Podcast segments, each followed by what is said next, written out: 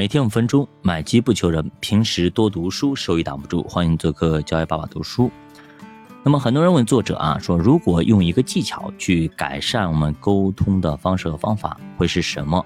他给了四个字儿，叫先跟后带。啥意思？顾名思义啊，我先跟着你的方向走，再把你带到我的方向上来。在沟通上，就是我先给你正向反馈。再说我想要跟你说的话，其实这句话经常我们会用在这个孩子的教育上面啊，先去肯定孩子，说怎么怎么样，站在他的立场上去跟他沟通，然后你把他带到我们的思路上来，你别上来直接就怼他，上来就你这个不对怎么样的，我告诉你，这个时候呢就很难沟通，孩子是不会与你沟通的，你一开始已经建立了这种敌对的这种势力啊，这种敌我的这种呃方式。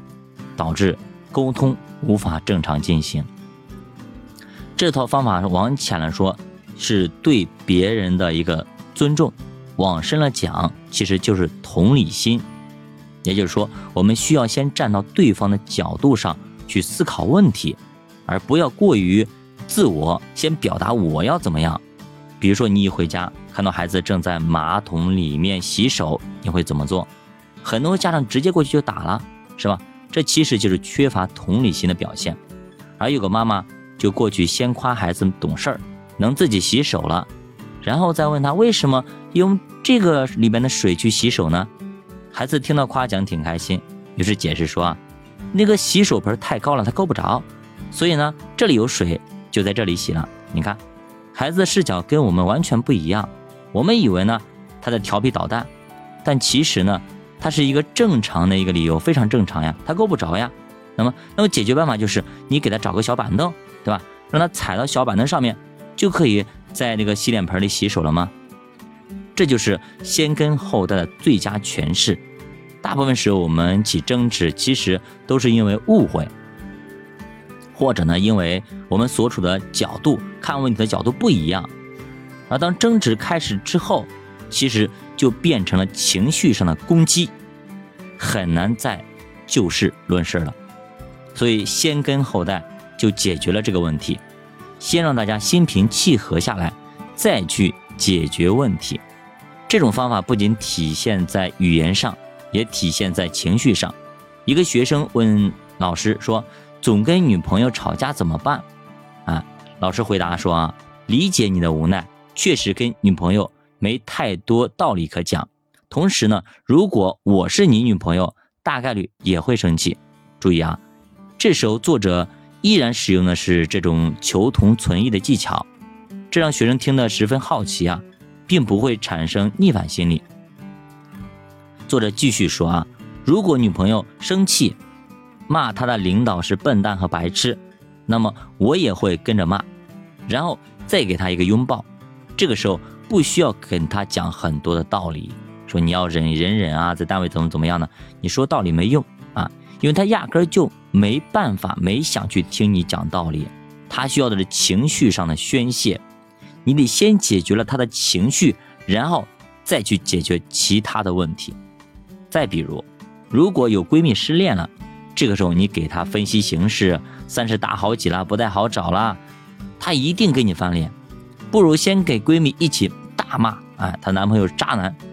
等她心平气和以后，哎，接受你了，再去跟她好好分析当前的形势。所以这个技巧其实很简单，先要跟别人站在一起，站在统一战线上，让他觉得你跟他是一边的，啊，是同一个队的，让他的心理防线卸掉之后，你们这个时候就可以畅所欲言了。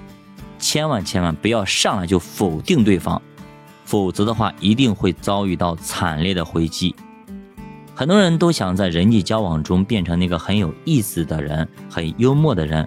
这个时候，其实我们需要一个技巧，就是解释力。简单来说，就是说人话。你说的东西，所有人都能够听得懂，这是你受欢迎的基础。那么，怎么把复杂的问题简单化？其实类比就是一个很好的一个技巧，比如说我们在解释投资的问题的时候，经常会说啊，叫春种夏长秋收冬藏，经济周期就像春夏秋冬四季更替一样。这种说法和方式，很多人就一听就明白了。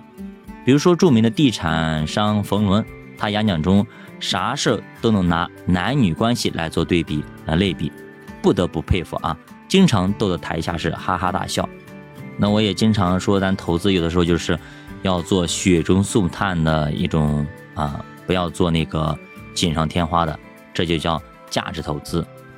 努力奋斗并不是盲目的。啊，这本书给我们提供了一个奋斗的路径，永远别忘了那个步骤，先找到你的长板，然后再开始努力。